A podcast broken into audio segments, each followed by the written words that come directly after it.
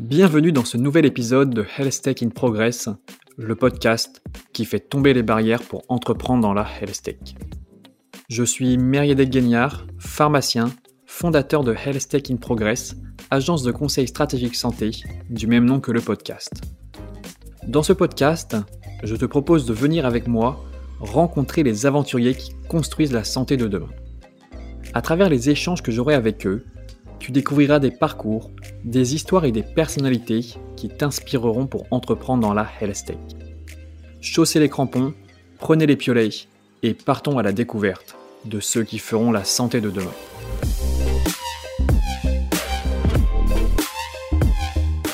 Et nous revoilà avec Nicolas pour la fin de cette masterclass sur le dispositif médical. Et je pense qu'elle va vous intéresser particulièrement. On va parler des dispositifs particuliers de financement de l'innovation, mais aussi des spécificités appliquées aux thérapies digitales. Et on commence donc avec les dispositifs particuliers de financement pour les dispositifs médicaux.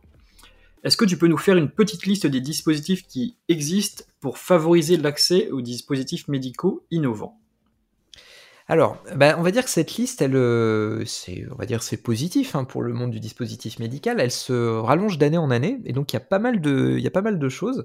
Euh, alors, tout d'abord, il y a ce qu'on appelle le forfait innovation. Alors, le forfait innovation, ça s'adresse à des dispositifs médicaux, pas que, hein, ça peut s'adresser aussi à des actes euh, innovants ou à des dispositifs de diagnostic in vitro. ce sont des dispositifs médicaux qui sont marqués CE ou pas, donc on peut être, euh, on peut être encore au stade de la recherche de l'obtention du marquage ou juste avant. Euh, et donc euh, ce forfait innovation, c'est quoi le principe?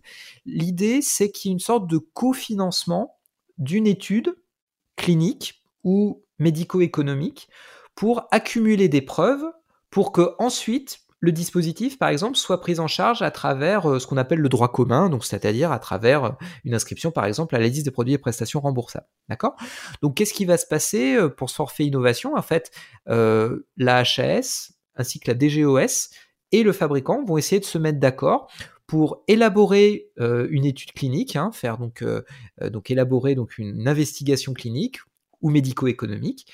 On se met d'accord, on se met d'accord sur un tarif en fait euh, de prise en charge du dispositif médical dans le cadre de cette étude clinique. Il y a aussi des frais qui restent donc par exemple à la charge du fabricant. Hein. donc tout n'est pas euh, pris en charge par le forfait innovation, mais il y a un certain nombre de choses qui sont qui sont pris aussi en charge par la collectivité. Donc grosso modo, on a l'habitude de dire que le forfait innovation paye le dispositif qui va être utilisé. L'assurance maladie va payer euh, bah, le bras comparateur, d'accord, dans l'étude, et bah, le fabricant paye le reste, hein, c'est-à-dire par exemple tout ce qui correspond à la logistique de l'essai, quoi. D'accord. ok. Ça, c'est le forfait innovation. Et donc, ça s'adresse à des dispositifs qui ont un certain nombre de caractéristiques. Grosso modo, parce qu'on n'a peut-être pas le temps de rentrer dans tous les détails, mais ce sont les dispositifs qui sont des, innovations dites de rupture, d'accord? C'est-à-dire, euh, voilà des grosses innovations entre guillemets. Euh, et donc là, à l'heure actuelle, il y en a euh, un peu plus d'une douzaine en fait qui sont en cours. D'accord, ok. Est-ce que tu vois d'autres euh, d'autres procédures spécifiques pour accéder à l'innovation? Oui, il y en a d'autres. Alors, euh, il y a euh, quelque chose de, très récent, en fait, hein, qui est, euh, c'est la demande de prise en charge transitoire. Donc, qu'est-ce que c'est que cette demande de prise en charge transitoire Transitoire, c'est la possibilité d'une prise en charge temporaire qui, elle, intervient entre la demande de prise en charge dans le droit commun, donc par exemple une inscription à la LPPR, et la décision. Parce qu'effectivement, ce processus, en fait, de, aussi bien d'évaluation par la CNIDIMS que euh, de prise de décision, de négociation avec le CEPS peut être plus ou moins long. Euh, parfois, euh, bah, moi je ne cite pas un cas en particulier, mais ça m'est arrivé par exemple qu'entre l'avis de la HAS et le remboursement, pour certains DM, on est deux ans qui s'écoulent. Ah oui, en effet. ça peut être relativement long. Donc, dans cette phase de transition, dans cette phase transitoire, dorénavant, il peut y avoir une prise en charge euh, qui est, effectuée. Et ça, s'adresse par contre à certains dispositifs très particuliers, euh, c'est-à-dire des dispositifs qui ont un besoin qui est non ou mal couvert dans des maladies graves ou rares, d'accord, euh, ou par exemple pour compenser un handicap. Et à ce moment-là, c'est valable que un an, ça peut être renouvelable une année supplémentaire, et ça s'adresse uniquement à des, DM marqués CE. D'accord, ok, très très clair. Euh, là, j'ai une autre piste, peut-être, euh, on en parle très très très très très très souvent. l'expérimentation par l'article 51. Alors l'expérimentation par l'article 51 peut inclure des dispositifs médicaux. Alors c'est pas un dispositif, attention, euh, qui est destiné au DM. Hein. C'est pas pas étiqueté DM. Les deux dont je t'ai parlé précédemment, le forfait innovation et la demande de prise en charge transitoire, c'est étiqueté dispositif médical. L'expérimentation article 51, ça s'adresse à toutes les expérimentations organisationnelles D'accord? Donc c'est vraiment au sens large. L'idée, c'est de permettre euh, voilà l'émergence d'une organisation innovante dans le secteur sanitaire, d'accord, dans le secteur de la santé, euh, et d'une certaine façon aussi de voir d'améliorer la prise en charge euh, qu'on peut avoir avec certains produits ou prestations associées. Donc c'est là où les dispositifs médicaux sont aussi peut-être pertinents. Donc c'est un dispositif qui fonctionne avec une prise en charge au forfait. D'accord? Donc c'est une prise en charge euh, voilà, qui, est, euh, qui, est, qui est déterminée de cette façon-là. Euh, donc c'est c'est vraiment une, une, approche qui, a été, qui est assez plébiscitée, effectivement, mais je le répète, qui ne s'adresse pas que aux dispositifs médicaux et à l'heure actuelle, je suis pas certain qu'il y ait d'ailleurs énormément de dispositifs médicaux qui soient dans ce dans cette expérimentation article 51. Il y en a, hein, il y en a, mais c'est pas la, forcément la majorité des situations. En préparant l'épisode, je suis aussi tombé sur l'expérimentation de télémédecine pour l'amélioration des parcours en santé, avec un super acronyme qui s'appelle ETAP. Pareil, est-ce que tu, tu, as un petit mot à nous dire euh, dessus? Alors, étape, euh, euh, c'est aussi une forme, c'est une, forme d'article 51, mais on va dire orienté sur cinq pathologies différentes, d'accord? Donc, euh, c'est pour les patients qui souffrent d'insuffisance cardiaque chronique, les patients qui sont insuffisants rénaux, les patients qui sont en insuffisance respiratoire, les patients diabétiques, qui sont mal équilibrés par, leur traitement. Et enfin, cinquième cas, qui est peut-être le cas que je connais le mieux, c'est pour les patients qui sont porteurs d'une prothèse cardiaque implantable qui euh, est à visée thérapeutique. Donc c'est tout ce qui concerne la télécardiologie en particulier. Donc euh, dans le cadre de ces cinq pathologies, il y a des systèmes de télémédecine en fait qui sont mis en place. Donc là, ça, effectivement, ça, ça fait intervenir des dispositifs médicaux. Et ces systèmes de télémédecine, là aussi, sont payés via euh, un, forfait en fait qui est euh, dédié par malade en fait d'une certaine façon. Et euh, là, il y a une grosse actualité, on va dire sur sur étape, puisque à l'été prochain, il est prévu que cette phase d'expérimentation, hein, qui a duré plusieurs années, se termine et que les, les, on va dire les, expérimentations qui ont marché dans le cadre de, cette, de ce programme puissent intégrer le droit commun. Donc ça, c'est, ça a été prévu. Donc là, on vient de parler des modes de financement particuliers pour les, euh, les dispositifs médicaux innovants. Et maintenant, on va s'intéresser aux spécificités appliquées aux thérapies digitales par rapport un petit peu à tout ce dont, tout ce qu'on a abordé dans la masterclass. Donc, euh, je rentre dans le vif du sujet. Est-ce qu'il y a des spécificités appliquées aux thérapies digitales? Alors, il y a des spécificités, oui et non, mais il y a surtout des nouveautés, euh, un certain nombre de guides qui ont été publiés euh, de recommandations qui ont été publiées euh, par la, Haute Autorité de Santé ces derniers temps. Donc ça bouge beaucoup du, du côté de la Haute Autorité de Santé.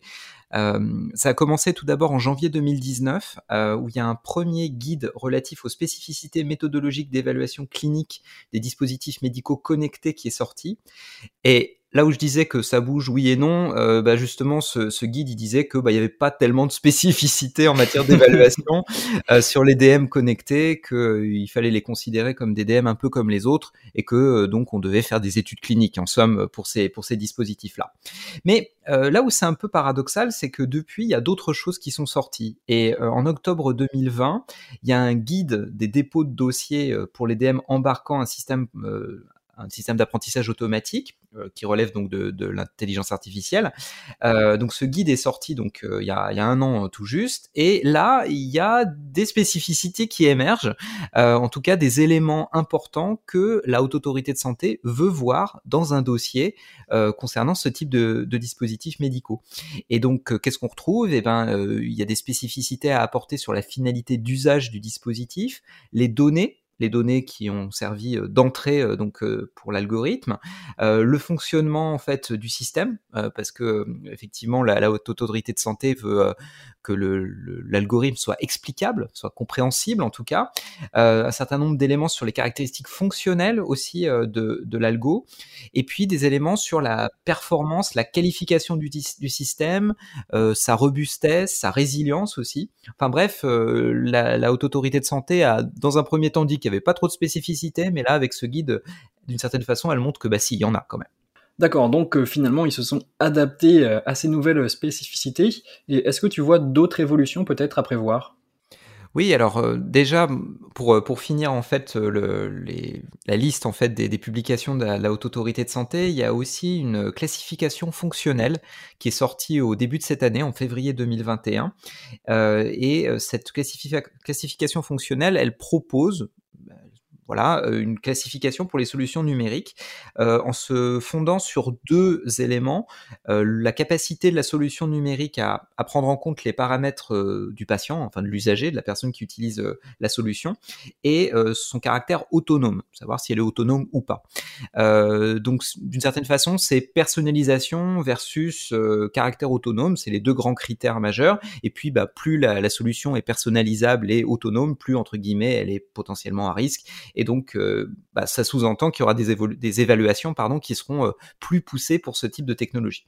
Donc ça, c'est euh, c'est pour donner un peu un état d'esprit de la haute autorité de santé qui est en train de, voilà, de de faire des classifications pour les solutions digitales, dans l'optique sûrement de développer des recommandations d'évaluation qui sont adaptées à chacune de ces catégories. Donc ça, c'est c'est c'est les éléments qu'on peut dire à l'heure actuelle sur quel est l'état d'esprit de, la haute autorité de santé.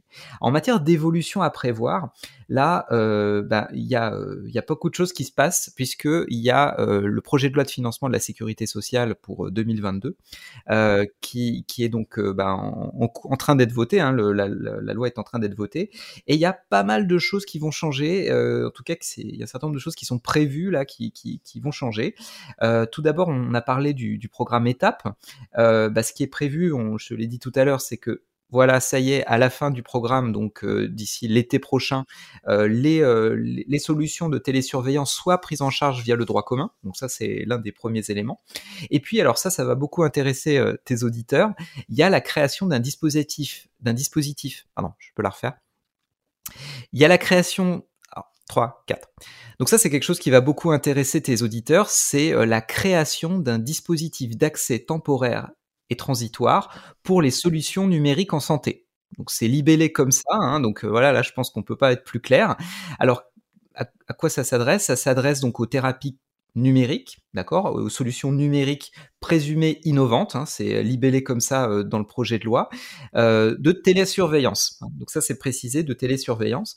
Donc euh, qu'est-ce que ça va permettre en fait ce, système? Eh ben une inscription euh, du dispositif euh, donc via une prise en charge donc transitoire qui sera limitée à un an, non renouvelable a priori pour le moment, en tout cas, c'est formulé comme ça. Et euh, ce sera une prise en charge qui se fera par l'assurance maladie. Euh, et donc euh, voilà, le titre exact, c'est prise en charge anticipée du numérique en santé. Donc ça, c'est à suivre. ce sera, ce sera donc publié par arrêté ministériel et ça ce sera soumis en fait à, à la CNEDIMS pour évaluation, pour savoir si la solution est éligible ou pas. Voilà. D'accord. Donc oui, il y a pas mal d'évolutions à prévoir. C'est vrai que c'est un, un, un milieu qui est en plein chamboulement, en pleine évolution Là, on a vu un petit peu les évolutions qu'il y avait à prévoir au niveau national. Une question qui me vient comme ça, c'est quel va être le chemin à suivre si on veut étendre justement le remboursement d'une future thérapie digitale, une thérapie qui rentre un dispositif médical, au niveau européen, au niveau mondial? Est-ce qu'il y a des spécificités aussi déjà, des choses sur lesquelles on peut s'appuyer? Alors, alors là, c'est plus une opinion que, que quelque chose de vraiment fondé sur l'épreuve, mais à l'heure actuelle, euh, il y a quand même euh, une sorte de guéguerre quand même entre les, entre les États pour essayer justement d'avoir euh, une, je dirais une, une réglementation qui soit la plus accueillante possible euh, pour ces solutions numériques. Alors euh, pourquoi je pourquoi je dis ça? Bah, Par exemple là euh, dernièrement en Angleterre, justement profitant peut-être du Brexit et du fait que l'Angleterre est peut-être un peu plus libre de voilà d'avoir les coups des je dirais, pour pour faire passer des, des lois et des règlements, ils sont en train de travailler sur ce qu'ils ont appelé des guidance, hein, donc euh, des recommandations, disons, euh, pour les sociétés qui développent des solutions intégrant de l'intelligence artificielle. Donc j'ai plutôt l'impression que non, il n'y a pas vraiment de règles qui se jouent au niveau international et que c'est vraiment chaque pays qui essaye d'attirer un peu euh, les entreprises innovantes avec leurs solutions digitales et donc c'est vraiment quelque chose qui se joue au coup par coup, état par état. Bah, tu, tu penses que tu vois venir la question suivante comment se positionne la France à ce niveau-là Parce que j'ai entendu parler, par exemple, qu'en Allemagne, les, hôpitaux disposaient d'une plus grande autonomie. Donc qu'en est-il de la France alors là, ma réponse, elle va pas concerner exclusivement les, thérapies digitales ou les solutions digitales. Hein, ça concerne un peu tout type de DM. Euh, généralement, l'accès au marché est réputé comme étant difficile en France, hein, euh, parce que les exigences de la haute autorité de santé sont très élevées. Euh, il est écrit clairement hein, dans, le guide en fait de, de, dépôt en fait des dossiers que la haute autorité de santé a des principes en matière d'évaluation et qu'il faut des études qui ont un haut niveau de preuve, si possible des études randomisées contrôlés. Donc ce sont des types d'études qui sont pas faciles à, fournir euh, par, euh, par, les, par les industriels. Euh, c'est un processus qui est long, il faut le dire aussi. Il n'y a pas beaucoup d'accompagnement des tutelles. donc quand je dis tutelle, hein, je, parle de la haute autorité de santé, même s'il y a un, dialogue précoce qui peut avoir lieu. mais comparé par exemple à ce qui peut se passer en Angleterre avec le NICE, c'est vrai que c'est quand même assez, assez différent.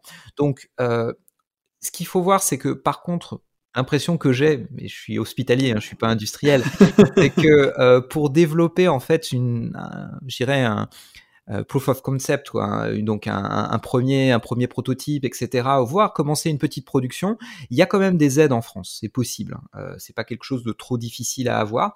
Par contre, c'est vrai qu'en matière de remboursement et d'accès au marché, j'ai souvent l'écho des industriels que c'est la partie la plus difficile sur laquelle il y a, y a pas beaucoup d'accompagnement. Tu parlais de l'Allemagne, je peux peut-être en dire un mot. Euh, en ce qui concerne l'Allemagne, effectivement, euh, le, le, système dont tu parles, c'est le NUB, en fait. Hein, c'est un système d'accès qui est assez souple, effectivement, qui donne une grande autonomie euh, aux hôpitaux allemands, qui leur permet, d'une certaine façon, d'essayer euh, des dispositifs médicaux innovants, et pour ça, d'avoir un financement. Euh, qui leur permet euh, pendant un, au moins euh, deux ans de pouvoir tester le dispositif et aussi de pouvoir aussi accumuler des données sur le dispositif. Donc tes collègues allemands, ils sont un petit peu plus libres que toi finalement. Oui, d'une certaine façon, mais alors attention, là où il faut être prudent aussi et pas non plus mettre le système allemand sur un piédestal, euh, c'est que ce système, il se joue hôpitaux par hôpitaux, lender par lender. Donc c'est très différent de notre concept, euh, je dirais, euh, très français, de très centralisé, enfin très centralisé en tout cas, très euh, égalitaire dans le sens que on trouverait complètement inadmissible qu'on n'ait pas accès à tel dispositif dans telle région et et pas dans tel autre. Enfin voilà, donc c'est c'est c'est un système qui est très différent. Je peux donner un autre exemple en Europe, par exemple en Italie, c'est on a ce genre de disparités régionales qui sont très marquées où il y a certains certaines régions qui peut-être parce qu'elles sont plus riches ou parce que euh, elles ont une opportunité, elles, ont référencé, elles utilisent des dispositifs médicaux qui sont innovants, et puis euh, bah, d'autres régions qui sont plus défavorisées, et donc bah, ça peut entraîner une forme de, de, tourisme, de tourisme sanitaire, de tourisme médical au sein même du pays pour pouvoir bénéficier de telle ou telle technologie. Donc voilà, faut savoir ce qu'on veut aussi. Euh. J'avais peut-être une question parce que là on a parlé de toutes ces spécificités au niveau européen. Est-ce qu'il y aurait des particularités pour des entreprises déjà validées dans d'autres pays et qui voudraient venir en France hein? Bah, ce serait plutôt l'inverse que j'ai envie de dire, c'est que si on a réussi en France, ce sera peut-être plus facile de réussir ailleurs, parce que justement, la, je dirais la marche est tellement haute que bon, voilà, ce sera, ce sera plus simple. L'inverse, euh, ben non, en fait, il faut repartir un petit peu de zéro, euh, d'une certaine façon. Euh, quand on arrive en France, c'est un petit peu justement ce qui est reproché, justement, ben, dans ces entreprises, par exemple, qui ont un rayonnement plus européen ou plus international, dire la France, c'est toujours compliqué. Hein bah, oui, c'est vrai que l'accès au marché en France et le système de, remboursement est, compliqué, est exigeant. donc voilà. Donc, mais par contre, si on a réussi en France, je pense qu'on peut réussir partout ailleurs. partout en Europe, bah c'est un bon point. Du coup, nos entrepreneurs français vont être très contents. Et entrepreneur, on a parlé de beaucoup de choses là, on a vu que c'était quand même un sujet qui était extrêmement complexe, avec beaucoup de notions à intégrer, beaucoup de réglementaires, beaucoup d'interlocuteurs différents. Et j'aimerais t'emmener sur une partie qui va, je pense, vraiment intéresser très particulièrement les auditeurs, ceux qui sont en train de développer des startups MedTech. On va parler d'accompagnement. Et la première question, c'est de savoir par qui se faire accompagner pour toutes ces étapes-là. Est-ce que tu as des exemples, des personnes ressources? Évidemment, toi, Alors, comme je l'évoquais euh, précédemment, c'est vrai que même si il n'y a pas euh, beaucoup d'accompagnement euh, par les tutelles hein, en France, il faut quand même noter l'effort de, la CNEDIMS, hein, donc à la Haute Autorité de Santé, pour développer ce qu'on appelle les, rencontres précoces. Alors le principe de, de la rencontre précoce, c'est d'aller discuter en fait du développement clinique de la technologie D'accord Et à ce stade-là, on peut soumettre donc une, demande en fait, euh, donc où on va euh, bah, euh, parler en fait du comparateur, par exemple qu'on utilise dans l'étude clinique qu'on prévoit, et voir si ce comparateur est recevable aux yeux de, de, de, la CNEDIMS. donc c'est un premier échange, donc on peut on peut programmer une rencontre euh, en ligne, enfin en tout cas euh, faire sa demande en ligne pour euh, rencontrer la, haute autorité de santé. Donc c'est relativement souple et, et c'est quand même un bon point de départ pour savoir si voilà on est complètement à côté de la plaque ou pas. Après, euh, bah, au niveau institutionnel, c'est il y a, y a peut-être d'autres choses hein, justement donc par rapport euh, euh aux, euh, aux, clusters régionaux. Euh, qui, là, il peut y avoir aussi des, des aides intéressantes hein, pour essayer de comprendre comment fonctionne le, le, marché du dispositif médical et justement comment fonctionnent ces, ces, mécanismes de remboursement. Et puis après, il y a des entreprises privées hein, de consulting hein, avec des personnes qui sont compétentes dans le domaine. Donc, faut pas hésiter à, à les solliciter. Bien sûr, c'est pas gratuit, hein, mais euh, ça peut ça peut permettre d'éviter de faire des grosses erreurs. Euh, par exemple, euh, bah, si on demande un niveau d'ASA qui est qui est totalement décorrélé des éléments de preuve qu'on peut présenter à, à la CNEDIM, ça peut un peu braquer la commission. Donc ça, c'est des erreurs voilà qu'il faut pas faire et vous avez des personnes vraiment compétentes dans ces dans ces dans ces entreprises de consulting pour vous accompagner qui ont l'habitude. Je vais te poser la question jumelle de celle que je t'ai posée dans la première partie de cette masterclass. Je t'avais posé la question de combien de temps ça prend pour se faire euh, certifier, marquer CE. Donc là, très simple, combien de temps il faut prévoir entre le début du processus de remboursement jusqu'à l'obtention du prix de remboursement? Alors ça, euh, si on se réfère au code de la sécurité sociale et si on regarde donc, euh, c'est réglementé en fait. C'est normalement c'est 180 jours. Mais alors attention, dans les faits, c'est beaucoup plus long que 180 jours parce que il y a ce qu'on appelle des, des arrêts d'horloge en fait, hein, ou des arrêts de chronomètre. Euh, c'est-à-dire que on peut, il peut y avoir des questions qui sont soumises euh, à l'industriel parce qu'on a besoin, le, la CNEDIMS ou le CEPS a besoin de précision, ou alors les négociations s'arrêtent. Et, euh, donc, bah, ces temps, en fait, ils sont décomptés des 180 jours. Donc, euh, dans les faits, on est plutôt sur une période qui tourne grosso modo entre un an, voire deux ans. Donc c'est beaucoup plus long que les 180 jours qui sont qui sont en tout cas réglementaires. Et est-ce que euh, tu as un conseil d'expert justement pour accélérer ce processus?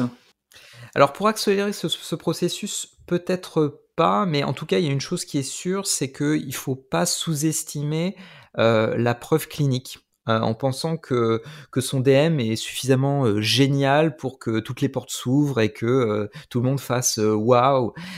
faut voilà, faut se fonder sur des preuves tangibles et la preuve clinique. alors il y a d'autres éléments de preuve, hein, l'impact organisationnel, l'intérêt médico-économique, tout ça, ce sont d'autres éléments. Mais il faut pas oublier que ben on parle de santé et que en santé, quand même, ce qui est au, centre de la santé, c'est l'efficacité, la sécurité d'utilisation de, de la technologie. Ensuite, euh, là, ça c'est une question un peu plus générale. Faut faire attention aussi à pour ceux qui connaissent pas bien le milieu de la santé, qui viennent d'autres milieux, qui pensent que bon bah la santé c'est juste un marché comme les autres. Euh, non, attention, c'est un milieu particulier qui a son vocabulaire. Donc comme tout euh, comme tout milieu, il y a des codes, euh, il y a des choses à savoir et se lancer dans le milieu de la santé, ça demande une forme d'apprentissage aussi. Il faut pas penser que c'est un, juste un marché comme les autres. Et dernier. Tu déconseilles de. Excuse-moi, je t'ai coupé, mais du coup, tu déconseilles de faire comme Elizabeth Hall. voilà, enfin, faut, faut être, faut être, faut être, faut être un peu plus prudent, effectivement, et surtout pas être un, un escroc. Euh, voilà, mais non, c'est plus sérieusement, euh, il faut, faut, il faut effectivement connaître ce milieu, euh, savoir quelles sont les personnes qui, avec qui on travaille, euh, et, surtout ça aide à comprendre dans quel état d'esprit euh, on va être reçu. Et euh, voilà, tout à l'heure j'expliquais la question du CEPS et comment réfléchit le CEPS, mais il faut aussi réfléchir à comment réfléchit la, la, haute autorité de santé, etc. Donc c'est aussi des éléments à connaître. Et dernière chose, toutes ces questions d'accès au marché, il faut les anticiper le plus tôt possible, selon moi, dans la conception même du dispositif. C'est-à-dire, il ne faut pas attendre d'avoir un produit fini, euh, voilà, et de se dire bon, bah maintenant, comment je vais me faire rembourser? C'est peut-être un peu trop tard. Hein, c'est ce qu'on appellerait euh, du euh, early market access hein, ou du, de, de l'accès au marché très précoce. C'est-à-dire, c'est essayer de penser dès la conception à savoir comment ma technologie va s'intégrer ensuite dans un plan de stratégie de développement clinique et de, ce de, cette stratégie de développement clinique, comment je vais pouvoir euh, tirer des preuves qui vont permettre euh, d'accéder à un remboursement et d'avoir le, la meilleure, le meilleur prix avec une meilleure négociation, la meilleure négociation possible. D'accord, donc peut-être prévoir directement quand on commence à développer le, le, DM, savoir dans quelle classe il va être classé déjà pour savoir la preuve clinique qu'il va lui falloir ou des choses comme ça? Oui, exactement. Puis savoir exactement ce qu'on on peut obtenir en matière de preuves cliniques et si dans le développement il n'y a pas des choses qui peuvent freiner justement euh, le, le, bon déroulement d'un essai clinique euh, de haut niveau de preuve par exemple si euh, par exemple on a, ajouté une caractéristique à son dispositif qui fait que bah, pour une raison ou pour une autre, on va pas pouvoir faire de réaliser de double aveugle, par exemple, ou, je sais pas, ou d'appliquer une méthodologie qui est pourtant reconnu et recommandé, eh bien à ce moment-là, il faut essayer de voir si on peut pas corriger ça dès la conception. Voilà. Une question qui me vient comme ça, on a parlé euh, rapidement euh, d'accompagnement. Est-ce qu'il existe des jurys et tu viens présenter ton DM et ils peuvent t'orienter comme ça, ils peuvent déjà te dire ok donc toi tu vas être classe 2A, tu vas être classe 2B, tu vas être classe 3 donc il va falloir que tu penses à ça déjà. Est-ce que ça existe ou est-ce que on va pouvoir le créer? Alors, c'est une très bonne question. Euh, il existait par le passé une structure qui s'appelait euh, la délégation à l'innovation en santé, euh, qui, a, existé pendant plusieurs années et qui avait un peu ce rôle en fait, c'est-à-dire elle rencontrait des porteurs de projets et, l'idée c'était de réorienter euh, les personnes vers sur le bon chemin d'une certaine façon. Et c'est dommage en fait que cette structure n'ait pas perduré. En fait, elle avait un problème un peu de statut, c'était un peu un objet euh, euh, interministériel non identifié d'une certaine façon. et, c'est une, une, structure qui n'a pas qui n'a pas pu qui n'a pas pu voilà euh, qui a périclité du coup. qui, a c'est une, voilà c'est une structure qui a périclité et qui euh, qui pourtant avait je pense une vraie raison d'être et une, un vrai, une vraie utilité d'intérêt, je dirais, public en tout cas, euh, puisqu'elle permettait d'orienter les, les, porteurs de projets et justement les aider à répondre à ce genre de questions. C'est vrai que je te posais la question comme ça, complètement à l'aveugle, et je ne savais pas que ça existait, donc c'est très intéressant de voir que ça a existé, et je pense que vu la dynamique dans laquelle on est, forcément il y a des initiatives dans ce sens qui vont arriver. Oui, on, a parlé il y a quelques mois en fait de la création d'une agence innovation. Alors j'avoue que je ne sais pas exactement ce qu'il va y avoir derrière. C'était euh, Grégory Emery euh, qui, était chargé justement de, réfléchir à, ce concept-là. Est-ce que ça va aboutir? Mais je, pense en tout cas qu'il y a une certaine lignée avec, euh, cette délégation à l'innovation en santé. Et on va suivre ça de près. Bah moi, je vois déjà une idée avec euh, ton podcast, faire un, podcast où des medtech viennent pitcher leur projet et tu viens analyser leur projet et du coup, un concept de podcast, euh, un pitch en direct. Oui, pourquoi pas, oui, à réfléchir. bon, on va finir euh, cette masterclass sur cette idée. Vraiment, merci beaucoup Nicolas parce que bah, c'est incroyable. on, a, on a fait une grosse masterclass, tout cumulé, ça fait à peu près deux heures de contenu, c'est vraiment énorme. Donc merci beaucoup. Évidemment, bah, j'invite les auditeurs à aller écouter le podcast de Nicolas parce que bah, tout simplement, il y a toute l'actualité sur le DM, beaucoup de, rentrer dans le détail aussi sur des DM spécifiques.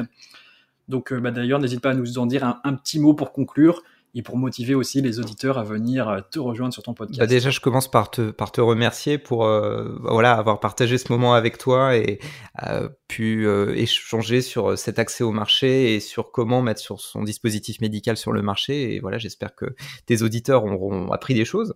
Donc effectivement, si, bah, si vous voulez me retrouver sur mon podcast, ça s'appelle Deux mots sur les dispositifs médicaux. Donc ça, sort un dimanche sur deux et bah, le pitch du podcast c'est quoi? Bah, euh, c'est, effectivement un podcast d'actualité sur les DM et euh, je détaille, comme tu l'as expliqué, euh, une thématique particulière sur un dispositif, une catégorie de dispositifs particulière. on va dire aussi, voilà, une fois sur deux, ça, c'est selon l'humeur, voilà. D'accord, bah parfait. Évidemment, je mettrai tous les liens en description.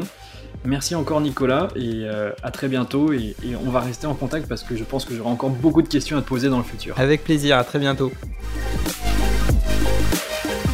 Voilà, c'est la fin de cet épisode de Health Tech in Progress. Merci d'avoir écouté jusqu'au bout. Et si tu veux soutenir le podcast, n'hésite pas à lui laisser un commentaire ou 5 étoiles sur Apple Podcast. Je suis Meriadec Guignard et je te dis à la semaine prochaine pour continuer notre exploration de l'écosystème Health Tech français.